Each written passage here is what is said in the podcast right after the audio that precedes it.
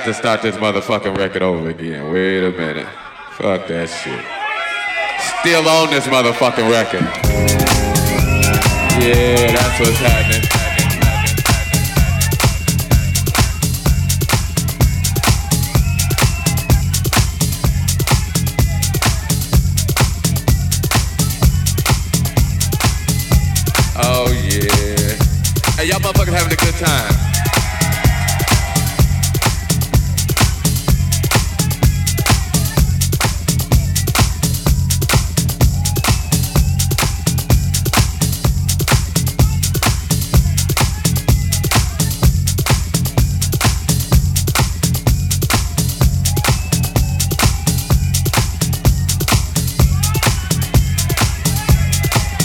Hey, I'm gonna play some, uh, hey, wait, wait, wait.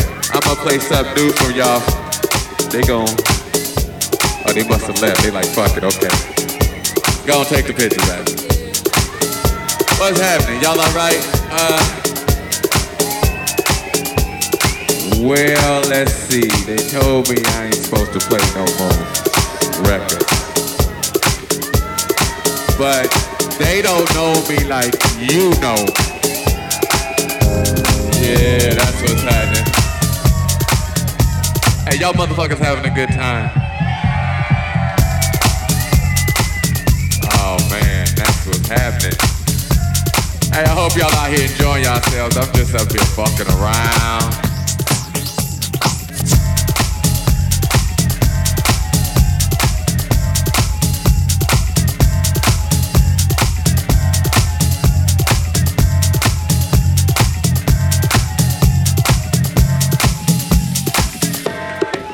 I don't even know what to play. I tell you what I'm gonna do. What I got on the turntables. Hey, what y'all motherfuckers wanna hear? We had two categories. We had that good shit, and we had that other shit. Hey, wait, wait, wait. I ain't gonna play no more of my shit now. I'd heard that shit a million times. I ain't gonna play no more of my shit. I tell you what, fuck that. I wanted somebody to give me a CD or a vinyl or some talent from right here. Fuck the rest of the world. Fuck these motherfuckers. I need something from right here. From right here. What you, what you got, a cassette? Damn, you got a cassette? I ain't got no cassette. What you got, baby?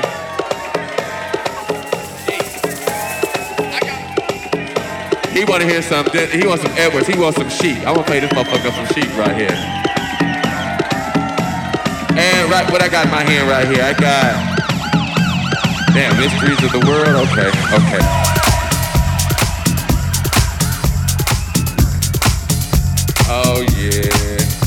Y'all motherfuckers having a good time.